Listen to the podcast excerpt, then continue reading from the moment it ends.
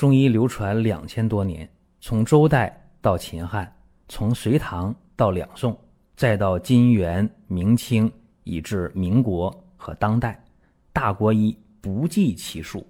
从理论也好，到实践也罢，值得学习的太多了。我们一起去寻宝国医。各位啊，最近这个天气啊，可能是相对要好一些，毕竟这个气温呢在逐渐的升高。气温一升高啊，怎么样？很多人的血压跟着上来了。为什么？阳气在上升啊。所以说，在公众号当中问我高血压的人多了。大家可以记这公众号啊，光明远，阳光的光，明天的明，永远的远啊，随时沟通。另外呢，也可以加我个人微信，都可以。那么高血压出现之后啊，大家常见的方法一定是降压药，这个没有问题。找到一个或者两个适合你的降压药，咱们就坚持用。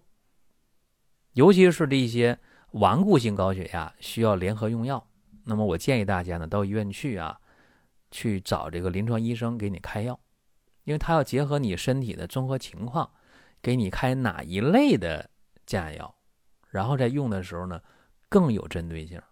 啊，不建议大家说有高血压只去药店买药。什么情况下去药店买药呢？就是说你在医院已经调好了降压药了，你用起来血压会维持在一个稳定的水平上。这个情况下，你图方便，完全可以呢，在附近的药店去买降压药，这可以。这题外话啊，跟大家做一个提醒。那么高血压挺麻烦，为什么？因为它不仅是血压一高头晕了、迷糊了。不仅是这样，可怕的是什么呢？心梗啊、心衰呀、肾病啊，包括那个脑出血、脑梗啊，这好多事情。甚至有人就特别的悲观，说坏了，我得高血压，我得吃一辈子药。哎呀，说能不能找一个你中药啊？我吃了以后就高血压就去根了啊。确实有人得了高血压之后，吃了一段时间的中药，真的就好了，真有。但是大多数或者绝大多数情况下，这高血压呀，还真得靠降压药来维持血压。那么用中药的目的是什么？是配合来控制血压的稳定性，或者说来减轻或者治疗高血压带来的并发症。哎，这个是用中药的意义。在这呢，给大家一个高血压的通用法啊，这不见得适合每一个人，但是好多人用了还不错，大家可以呢做一个参考。我把这个成分跟大家说一下：葛根十五克，槐花二十克，泽泻三十克，益母草十五克，夏枯草十五克，决明子十五克，钩藤二十五克，地龙。十克炒黄芩，十克炙甘草五克。这个方啊，我跟大家分析一下，说它是对于大多数的高血压有效果。为什么？咱分析成分。这葛根呢，它能够扩张血管，改善心肌缺血缺氧的状态。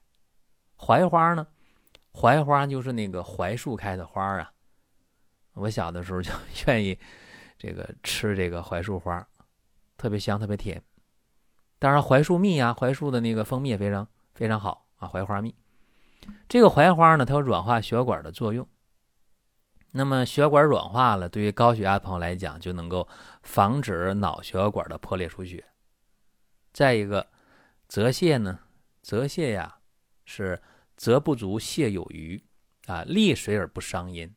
它本身有良好的利尿和降压的作用，降血脂、降血压、抗动脉硬化、改善心脑供血。所以这个泽泻对于高血压的患者，无论是轻一点的、重一点的都有效。益母草呢，协助这个泽泻利尿降压；夏枯草、决明子、钩藤、炒黄芩啊。它是协助葛根和槐花去降压的。这个地龙啊，它有这个扩张血管的作用。地龙就是蚯蚓啊，那么炒黄芩呢是清热降压的，甘草呢减轻其他药物的一些副作用，啊，调和诸药用的，调和这些药。甘草是和事佬吗？那么有人说我的情况啊挺重啊，什么叫重呢？你比方说啊，我刚才讲的顽固性高血压，就是降压药得吃两种、吃三种，联合用药才能把血压稳定住的。这样的人注意了，往往是性格比较急的，啊，脾气比较大的，或者容易使劲生闷气的，啊，中医叫什么叫肝火上炎，或者是肝阳上亢，哎，这个一般来讲啊，这个症状是什么样的呢？我说一下啊，呃，血压一高了，会那个头疼啊，那种头疼欲裂的感觉。眩晕、天旋地转、耳鸣、耳朵嗡嗡响、心烦易怒，啊，口苦面红，容易便秘、便秘尿黄，舌头往往是，呃，舌红苔黄，脉往往是弦硕的。就这些人啊，有高血压，在这个原方基础上，可以加龙胆草五克、栀子十克、菊花十克。那还有人高血压什么型呢？阴虚阳亢，他是阳亢啊。啊，他是这个有的时候 心里烦，手脚心热，心口窝热，叫五心烦热，是有热的感觉，但是他是阴虚的根本，虚阴虚是根本的，所以有什么问题呢？有头晕呐，目眩呐，失眠呐，健忘啊，腰膝酸软，眼睛干涩，两目干涩啊，舌红少苔，脉往往是弦细的，这得滋阴是吧？加上。生地黄十五克，玄参十五克，另外石决明十五个。石决明就是那个鲍鱼壳啊，这个打碎了先煎啊，先煎半小时。那么还有一些这个肝肾阴虚比较明显的，除了那个五心烦热、舌红少苔、脉弦细或者脉细数之外，腰膝酸软啊，失眠多梦、眩晕，最关键他那个头一疼啊，是头里发空的，空空的感觉。这个阴虚，肝肾阴虚有典型了。那么他加什么呢？加熟地黄十五克，菊花十克，枸杞子十克。其实我最担心的是什么？就是说这个血脉瘀阻型的啊，血脉瘀阻型是我最担心的。为什么呢？因为这个能出大事儿。注意啊，这个血脉瘀阻型的，往往是血压高，头晕头疼。有的时候吧，一犯病，血压一高，这胳膊腿就麻了，或者是血压一高，短暂的出现那个舌头发硬，说话吐字不清或者说不出来话，叫舌强语减。或者呢，血压一高，胸闷心慌，叫胸闷心悸型。啊，这个呢，往往舌头一伸出，舌头发暗，或者舌头有一点瘀斑，一摸脉，脉是涩脉啊。这个最怕突发的心梗和脑梗，这最危险，或者脑出血，怎么办呢？在原方基础上加丹参二十克、牛膝十五克、赤芍十克。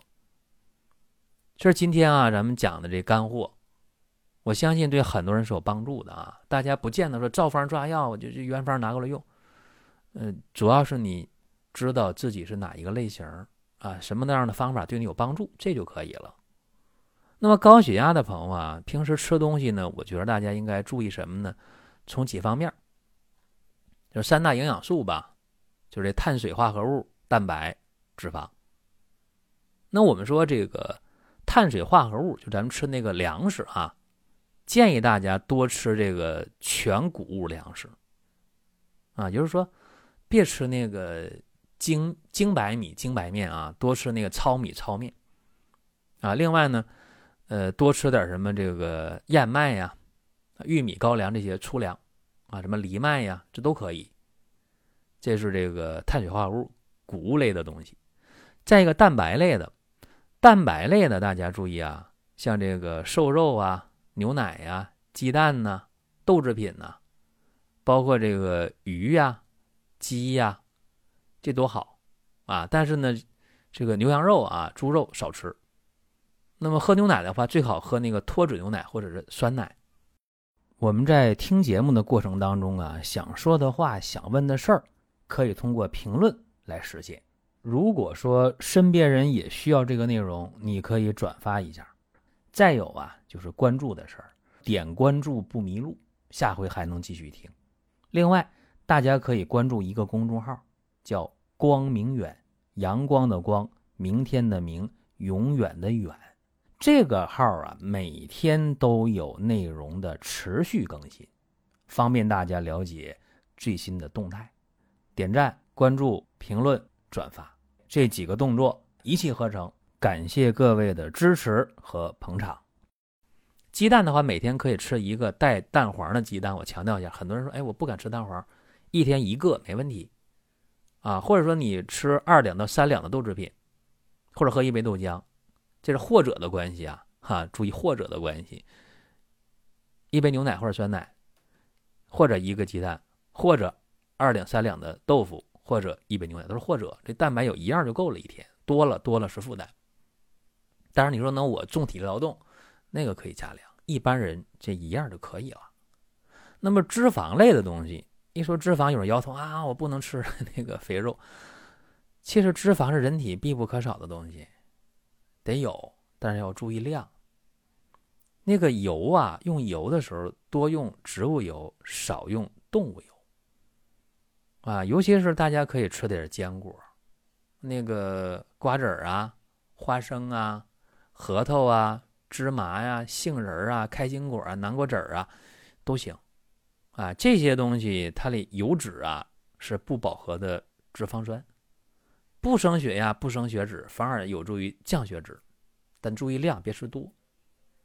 那么除了这三大营养素，碳水化合物、蛋白、脂肪，还有什么？水果和蔬菜呗。水果和蔬菜啊，大家最好吃那个粗纤维多的啊，能生吃的就尽可能别弄熟了，吃点这个生菜呀、大白菜呀。呃，西红柿啊，胡萝卜呀，这都能生吃。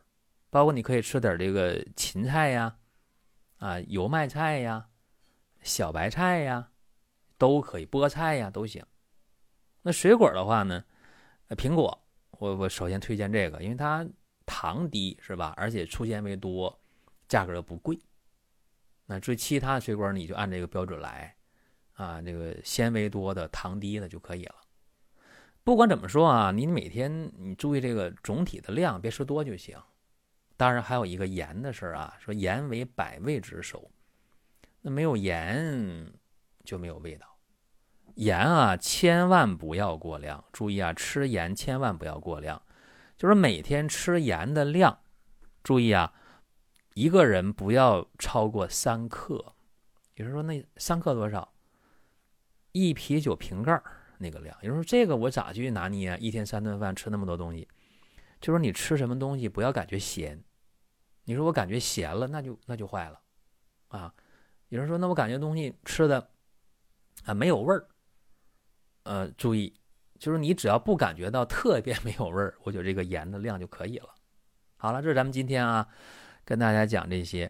如果高血压的朋友把这些都记住了啊，还有一个就是尽可能别熬夜。啊，这些如果都做到了啊，相信你发生心梗、脑梗的这个几率啊，脑出血的几率、肾病综合症的几率就大大的减低了。那么你一样啊，你可以是带病延年，我是高血压，但我一样活过一百岁，这没啥问题。好了，大家说听完了有什么想问的、想说的啊？音频下方留言，或者在公众号加我个人微信，咱们去沟通都可以。您听到这儿啊，本期音频就要结束了。如果您有什么宝贵的意见，有什么想法、要求，可以留言评论。当然，我们也欢迎大家关注、转发、点赞。下一期我们接着聊。